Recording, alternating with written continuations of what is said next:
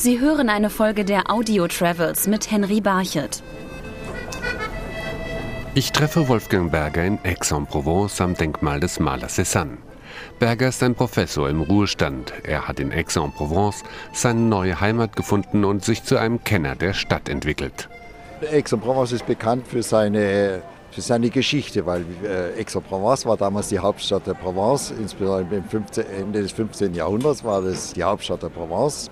Von Marseille hat man nie gesprochen, das war eigentlich ein Hafen, aber ohne Bedeutung. Es war nur Landwirtschaft und äh, kein, keine Industrie, die, sondern das war hier die zentrale Regierung, die war Aix-en-Provence. Seit er hier wohnt, hat er sich auch intensiv mit der Geschichte beschäftigt. Aix-en-Provence äh, war äh, eben damals eine, eigentlich nur ein Entremont, also ein, eine kleine, ein kleines Dorf, das äh, entdeckt wurde von Gaius Sextius, der dann daraus die, mit den Heilquellen, die er entdeckt hat, eben dann die Wasser des Sextius oder Aquae Sextiae, dann eben zu Aix-en-Provence wurde und er ist hier geblieben als Herrscher und als Gouverneur der römischen Armeen.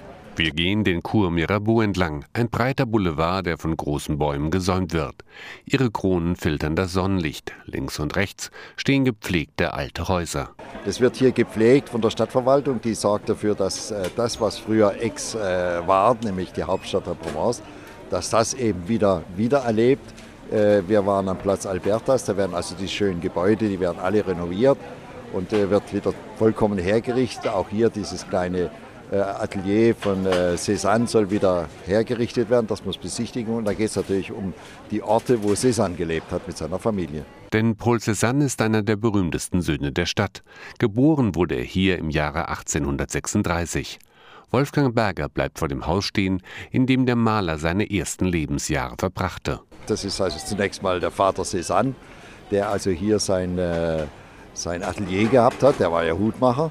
Wir stehen gerade davor und äh, ist dann äh, mit der Zeit dann auch vermögend geworden und hat dann sich ein Haus gekauft in äh, Chasse de Bouffon und äh, wie gesagt, äh, an sich ist das eine vermögende Familie geworden. Und sein Sohn sollte Jura studieren, das hat er auch getan, bis eben kurz vor dem Schlussexamen, was er dann nicht mehr gemacht hat.